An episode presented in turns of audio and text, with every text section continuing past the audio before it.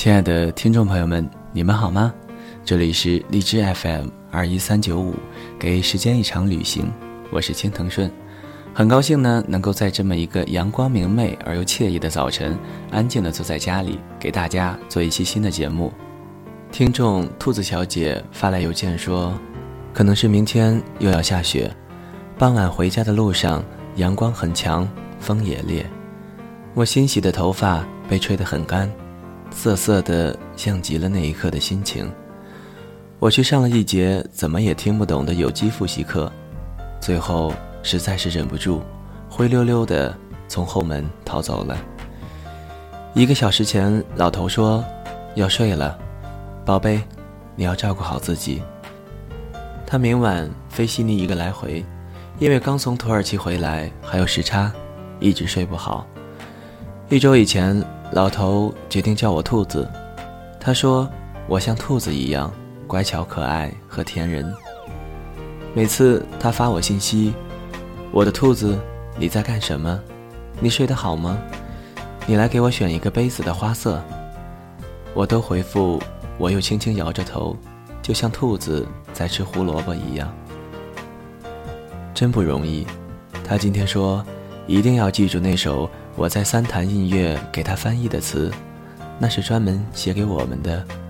苏轼写道：“但愿人长久，千里共婵娟。”那天是二零一五年的第三天，我在杭州西湖，给他说这句话，一直陪我到现在，坚持下去，因为，你值得。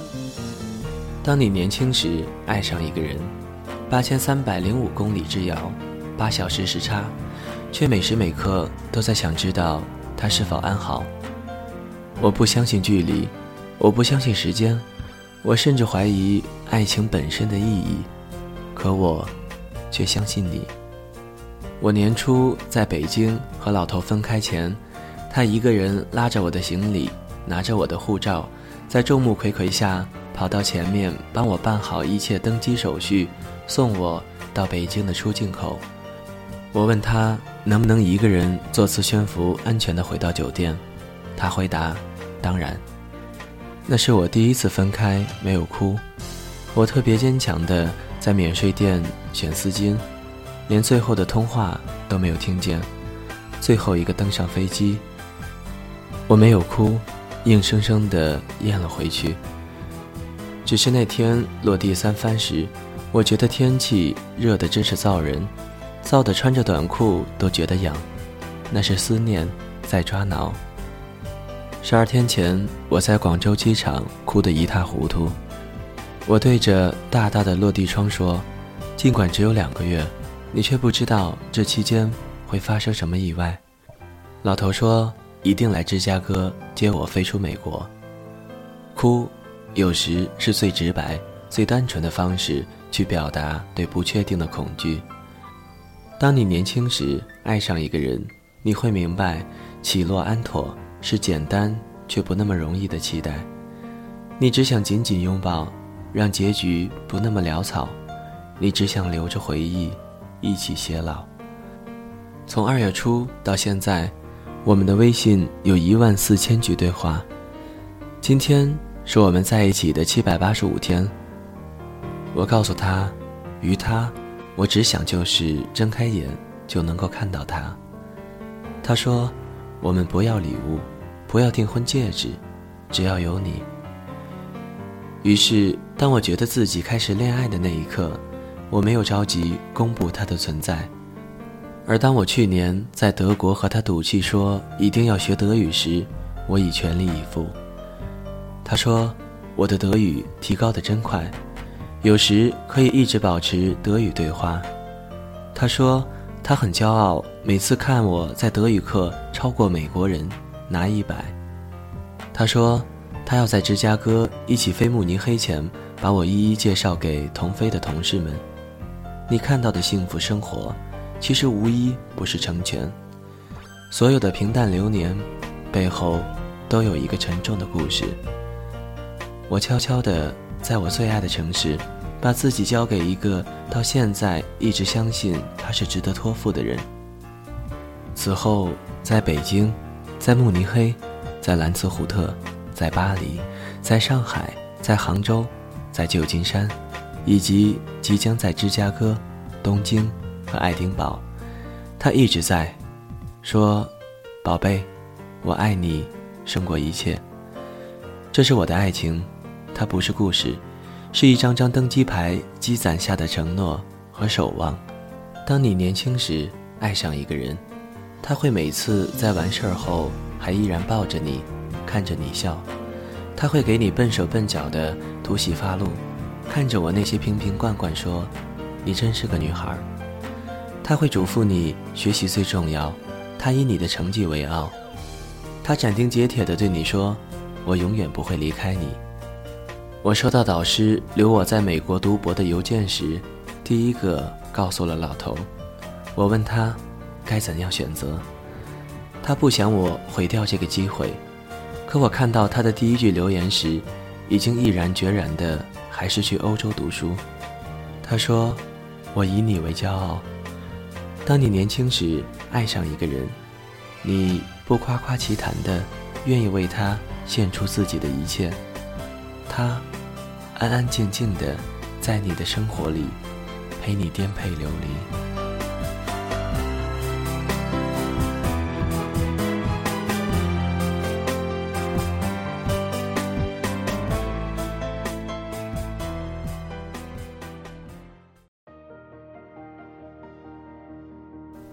那么接下来的这一首《多远都要在一起》，送给兔子小姐。还有她的老头。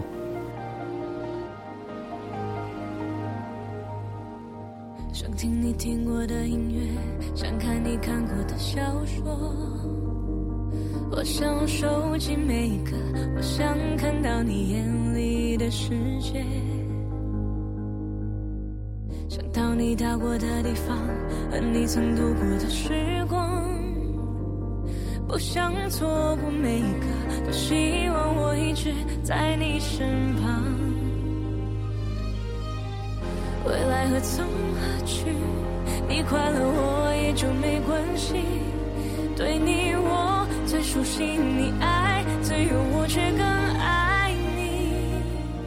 我能习惯远距离，爱总是身不。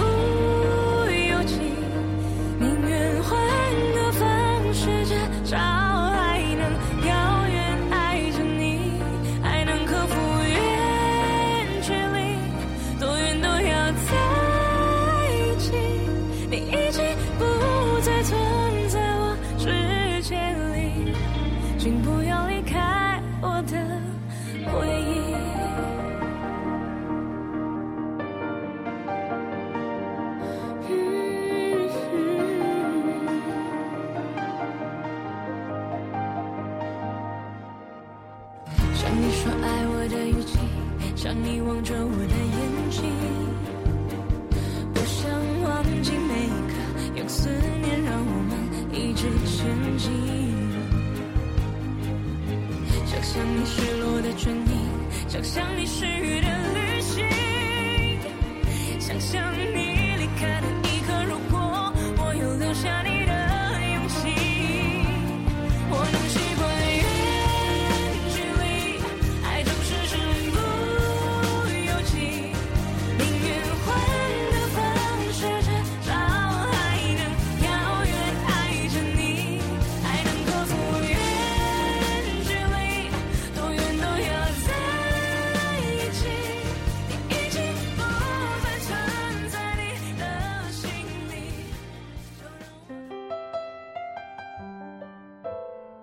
在之前的节目中呢，曾经读过一篇张小涵的《爱他的时候，我们像一条狗》。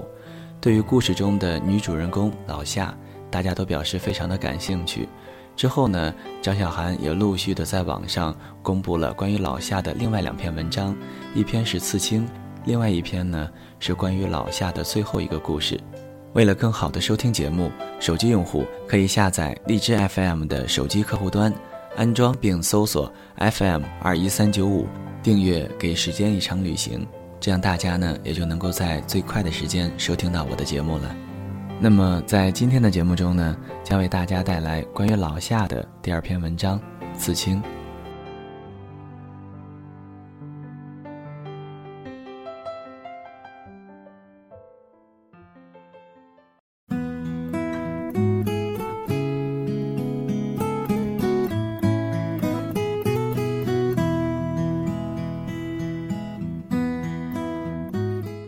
上次讲到老夏，反响很热烈，编辑也很高兴，好多少年、正太、欧巴、大叔发来贺电，问我老夏什么样，要照片，求介绍。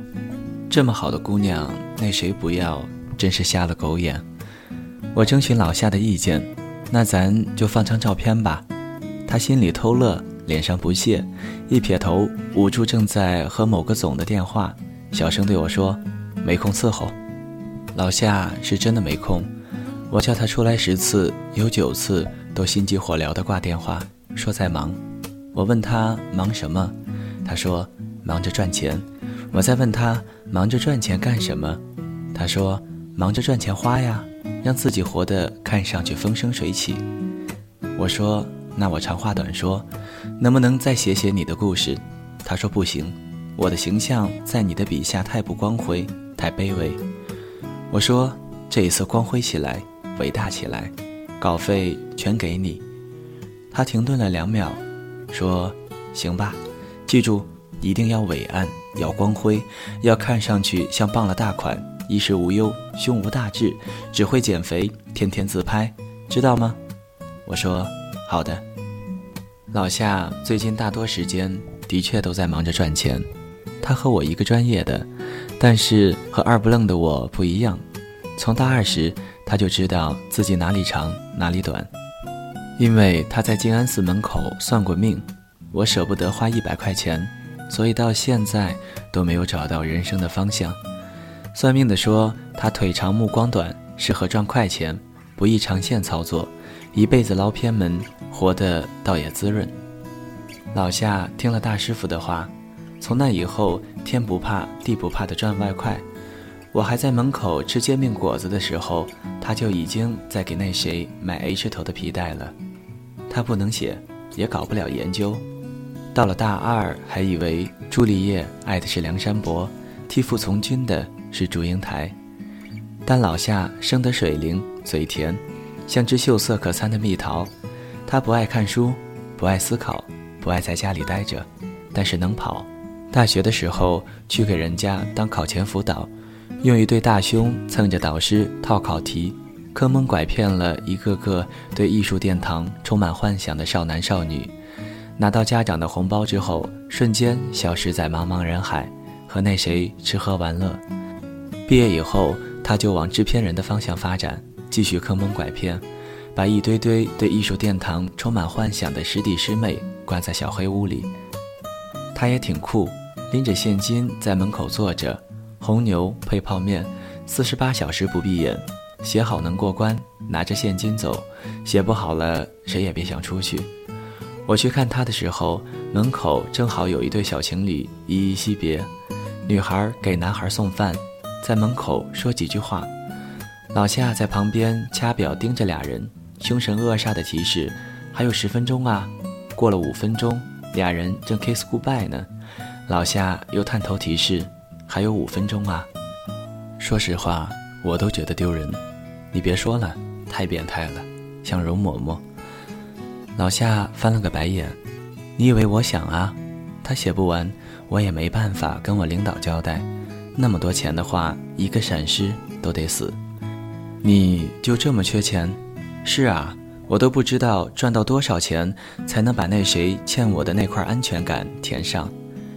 师弟妹们也不是傻子，他们知道老夏的严酷工作模式，但都愿意跟着他干，因为他不骗人，不虚头巴脑的谈艺术、谈理想、谈恋爱，给钱也干脆利落。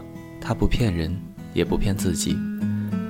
他领钱的时候，我们一起出去玩。我们叫他夏总，哄他开酒。他说：“今天开心，来两瓶香槟。”大家看他晃香槟瓶子的样子，大笑时皱起的眼角，在 KTV 里点的那些歌，了解他的人都明白，这些都是那谁曾经的最爱，包括老夏。那谁不在了，他就玩命的重复他的生活细节，学他的跋扈张狂，一掷千金。两个人在一起久了，是一种可怕的渗透，哪怕你最讨厌他的地方，也会深深的刻在你的骨头里，流淌在你的血液里。只要深爱过，离开的时候，谁不是割肉剔骨？我们拼尽全力带走了心脏，也只用它来苟延残喘。喝到一半，老夏不见了，我出门去找他。这一次，他没有坐在马路牙子上，他坐进了一张不知道被谁扔出来的黑色皮革沙发，破了几个洞，露出粗糙廉价的海绵。他挺沮丧的，抬头看了我半天，叹了口气说：“我还是很难释怀。”虽然他都不知道我换了新工作和新发型，看了新电影，吃了新餐厅，我过得好不好，他都不知道。我问他：“现在你怎么不坐路边了？”他拎起裙子，说：“这件不是小香风，可是真的香奈儿。”我问他：“你怎么也不哭了？”他说：“我不想哭花了妆，我怕碰到那谁，我得随时完美，防止。”功亏一篑，那你现在怎么不打电话给他了？他低下头，小声说：“因为我知道，他不会来。”我拍拍他的肩膀：“你别伤心了，你进步了，理智了。”老夏说：“我没有进步，是香槟撒的太多，喝的太少。”老夏说：“前段时间常常做一个梦，梦到孟婆。”我问他。你怎么知道那是孟婆？他说他递名片给我，是孟婆，上面写着“专治被甩之后念念不忘，分手之后一往情深等疑难杂症”。我跟孟婆说：“我太辛苦了，你帮帮我吧。”孟婆笑出一口银牙，从身后的塑料泡沫保温箱里抽出一瓶可乐，举在手里说：“帮你可以，拿钱来。”老夏问：“多少钱？”孟婆在他的耳边说了一个数，老夏大惊：“这么贵？”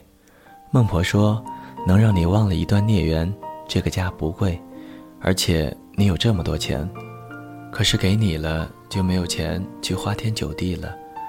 你都忘了他，还犯得着花天酒地吗？”老夏想了一会儿，说：“还是算了，等我买了我想买的那双鞋，再来跟你买可乐。”孟婆挺生气的样子，说：“小姑娘，你哪能这样啊？跟你聊了半天，可乐都不冰了，你还不买？我卖给谁去？”老夏说：“失恋的人那么多，你卖给谁不行啊？我不要了，你还强买强卖不成？”说完转身走了。孟婆在他身后骂骂咧咧，直到他醒来。从那以后，孟婆报复似的反复出现在他的梦里。跟他推销失忆可乐，老夏又找出各种理由搪塞孟婆。他努力的赚钱，努力的花钱，离着那瓶可乐总是差着那么万八千。后来孟婆站在老夏家门口，说的口干舌燥，擦了擦汗，自己把可乐喝了，说：“算了算了，都要过期了。其实我们这行很不容易的，每天躲着城管卖可乐，来看的人多。”买的人少，你们年轻人就是这样，分分合合，藕断丝连，爱的时候不真心，忘的时候不真诚。老夏钱包里抽出几张红票子给他，说：“我不买可乐了。问你件事儿，那谁来你这里买过可乐吗？”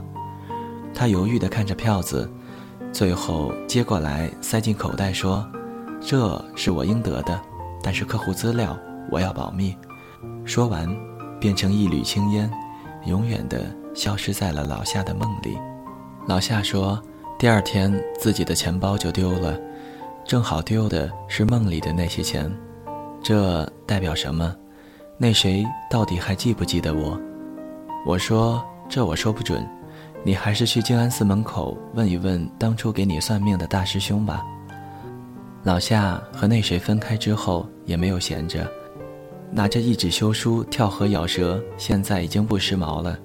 他盼着那谁看见他，不是看见他面具下的心碎狼狈，而是看他伪装好的生龙活虎，扬起下巴，唱一句“离开你，我才发现自己爱笑的眼睛”。在这段时间里，有几个不错的人喜欢老夏，约会几次，其中一个我们最喜欢的是个男导演，小有名气。长得挺狂野的，骑个哈雷摩托，剃了个光头，但是拍出来的东西特细腻、特有深度、特文艺。我们说这人外表很粗糙，内心很温柔，不错不错。老夏是在去北京工作的时候认识他的，他跟着师姐当生活制片，在旁边数饭盒呢。临时缺个群众演员，导演发脾气骂副导演，老夏在旁边听着他们吵，大家没有办法。老夏转身把外套一扔，说：“把大衣拿来，我换上。你们别找了，我来吧。”老夏跟着折腾了一天，在三十八度的高温天里杵着。他在监视器里后面看着，看着角落，脸上带着好奇心的老夏，晒得都懵了，还是保持着充沛的感情，演得一脸兢兢业业。趋势镜头根本扫不到他的脸。拍了一天，导演说。这大妞够二，够耐操，我喜欢。后来老夏回上海，导演特意跑到上海来找他。我们正吃着饭呢，他突然冒出来，跟从楼上下来似的，胡子都没有刮干净，杵在门口坏笑着看着老夏。另一个朋友说：“我靠，名人啊，狗腿子得跑到门口把人家迎进来。”他和我们打了招呼，点了碗牛肉面，吃得满头大汗。我们觉得吃牛肉面都能吃得这么性感啊，不错不错。吃完牛肉面，老夏挺不给面儿的，说吃完你就走吧，我们还得接着玩呢。导演嘻嘻哈哈，一边吃着一边说：“混了这么多年，还没有哪个妞我拿不下来的。”老夏说：“我你还真拿不下来了。”导演说：“那些被我拿下来的开场白都是这句。”老夏说。你脸皮怎么这么厚啊？导演筷子一放，跟服务员招手，买单。姑娘们之后去哪玩？不嫌弃我跟着吧？我们眼睛闪着星星，连忙摆手，不嫌弃，不嫌弃。朋友一把推开老夏，说别理他，拿我，拿我，我好拿啊。那天导演一直跟着我们，默默的结账，眼神从来没有从老夏身上拔开，直到老夏喝醉。把他扛回家。第二天，我们迫不及待地跑到老夏家里去探听情况。人走早饭凉，老夏刚从床上爬起来，叼着牙刷给我们开门。我跟老夏说：“你还难过，是因为你不给自己机会。你看那谁现在多风生水起，是他们都不适合我。世界上哪有完美？凑合凑合，先让自己活上正轨。”凑合也不能找他，他看着挺粗壮的，但是根本不能看《电锯惊魂》，他晕血。你说我怎么能和他在一起？老夏和那谁在一起的时候，经常在家里蹲着，吹着空调看血腥暴力的悬疑片，约定以后每年都在万圣节看最新的《电锯惊魂》。那谁说？你想想看，儿女成群，一起吃着糖，喝着酒，抽着雪茄。看《电锯惊魂二十》里锯着大腿，多他妈爽！老夏两眼放光。从那以后，老夏关于幸福生活的幻想就是儿女成群，电锯惊魂。其实那天老夏早上醒了一次，看着导演那么大一个人全在小沙发上睡着，有点于心不忍，把他拍醒，蹲在沙发边上表示感谢，说：“你真好。”但是我没有办法，我刚失恋，走不出来。我没跟别人说过，但是我告诉你，你看我那么努力，动机一点都不高尚，就是想赚钱。你知道我为什么想赚钱吗？我天天幻想着我前男友家里能落魄了，他没有吃过苦的，等他落魄的时候，我就把所有的钱给他花，他一定会回到我的身边。你说贱吗？导演揉揉眼睛，撑着下巴，忍不住笑出来。他摸摸老夏的头发，我在你这个年纪也失恋，难过的是在腰上纹了一个特傻逼的身，现在还留着。有些事情很难过去，可能一辈子都在别扭，但是生活，却一直在继续，不会停下来等谁哭够了，再让他变老。老夏听着就哭了，问他。那我怎么办？导演说不怎么办，上床睡觉一觉接一觉，总有一天醒来你会觉得释然。我一会儿飞机回去，等这个工作结束了，我再来找你，开开心心的过，别有压力。老夏说：“你干嘛还来找我啊？”导演哭笑不得：“喜欢你啊，我跟你说了这些，你还喜欢我啊？是啊，就是这么贱啊。”有时候我在想。我们在人群里寻找的，好像并不是更加接近完美的人，我们寻找的只不过是旧人四散在新人脸上的眉眼，只不过是他们身上的小习惯和坏毛病，变态到哪怕是一个慢性胃炎，也能够成为迷人的地方。如果我们找不到，就只能让自己变成曾经的那谁，一个人在空调房里吃着全家桶。看《电锯惊魂》里锯大腿，在电影里血肉四溅时泣不成声，只有可乐明白你在难过些什么。说来也巧，后来老夏去跟一个电视剧剧组的外拍，在普吉岛偶遇了那谁，也不算偶遇，是他在朋友微博上看到了老夏在普吉岛的定位，老夏假装去度假，其实是工作，他也在普吉岛。从酒店开车过去，他看到老夏的时候，老夏正在沙滩上打电话。演员的航班因为暴雨迟迟不能起飞，这边一堆人等着。老夏各种协调和安抚老板，声音保持着谄媚和兴致昂扬，其实已经皱着眉头，焦躁地用脚趾在沙滩上戳动。那谁站在老夏的身后？看他手忙脚乱地打了半个小时电话，之后回头，阳光不偏不倚地透过厚重的椰子树叶打在老夏的脸上。老夏看到那谁，以为自己是晒晕了，上去直接抽了那谁一耳光。然后他竟然还在，老夏一下没忍住，忘了在心里打了一万遍草稿，如何炫耀自己，如何过得好，除了看着他哭。一句话也说不出来。原来，爱到深处就是耍无赖，自己的心和理智耍无赖。老夏问他：“你在这干嘛？”他如实回答：“女朋友有假，带她来玩。”老夏当时就疯了，对那谁大喊：“你个大骗子！当时我们说好了一起来普吉岛，你干嘛带她来？那么多个岛，你为什么偏偏带她来这里？”你是不是也要和他儿女成群一起看《电锯惊魂》啊？那谁没有说话，看着老夏喊到气绝，他也挺难受的，抽着鼻子跟他说：“你看，我们不在一起了，但是也都来了普吉岛，别再难受了，生活少了谁都一样的。”老夏跟那谁说：“你绝对还爱我，否则你不会来。”我是爱你，我也觉得我这辈子最爱你。可是现在我们都开始了新的生活，不是也挺好吗？我不好，我想到之后我是好是坏都和你没有半毛钱关系，我就不好。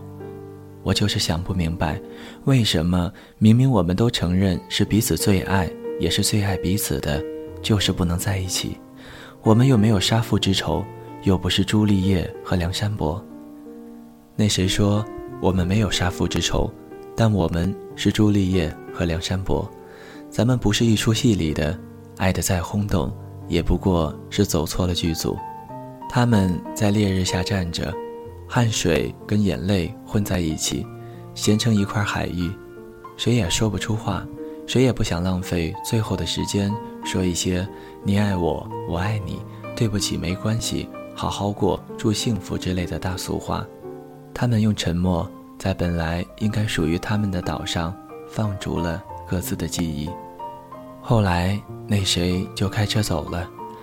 老夏说：“咱们以后还是朋友吗？”那谁答非所问，说：“以后你要是遇到了困难，第一个打电话给我。”我没说过。其实那谁和老夏分开以后也不好过，他给我打过电话，问老夏。过得好不好？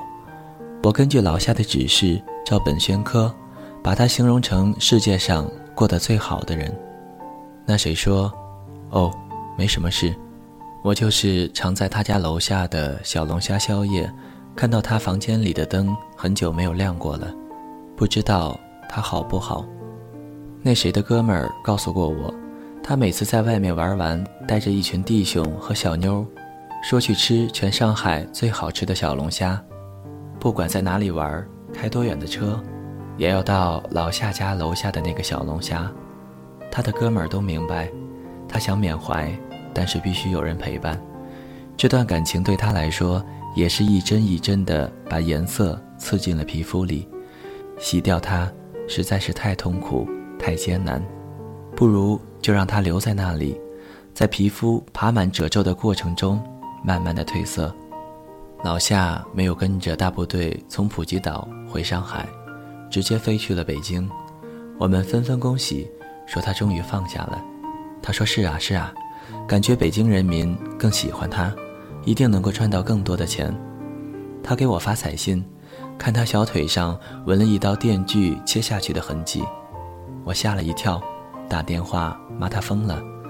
他在电话里笑起来，说是彩绘上去的，酒精一擦就掉了。老夏说，原来孟婆收了他的钱，还是回答了他的问题。如果下次还能够见到孟婆，我得谢谢她。但是她说她再也不想去买失忆可乐了。忘记这件事实在是太难了，忘了她的样子，忘了她的名字，忘了她的星座、血型、生日、电话，忘了她最爱吃的菜、最爱看的电影，忘了她的海誓山盟和甜言蜜语，哪怕忘了他是怎么爱你的，你也忘不了。自己是怎么爱他的？我说，那就记得吧。嗯，那就记得吧。起码老娘以后也是爱过的人了。红尘滚滚，我们这种小人物也就靠着爱过，让自己光辉伟岸了。据老夏说，是彩绘的纹身。他回来以后，我们把他按在沙发上，破了二锅头，使劲的擦，也没有擦掉。本来想写个简短的汇报，不留神又说了这么多。我跟老夏说：“我把你的故事打散写在小说里，我让你和那谁在我的故事里有个好结局。哪怕你是朱丽叶，他是梁山伯，全世界都觉得你们不配，我也给你一个好结局。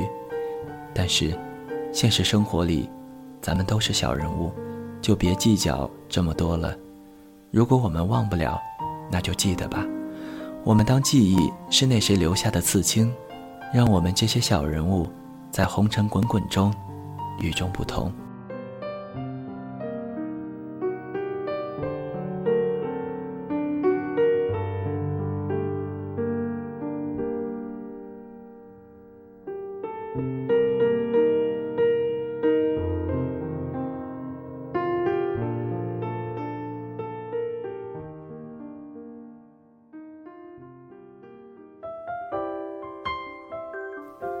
谁的声音清唱婉转流年？谁的双手挽起千年不变的誓言？用音乐品味生活，用音符记录感动。我的声音会一直陪伴在你的左右。多云的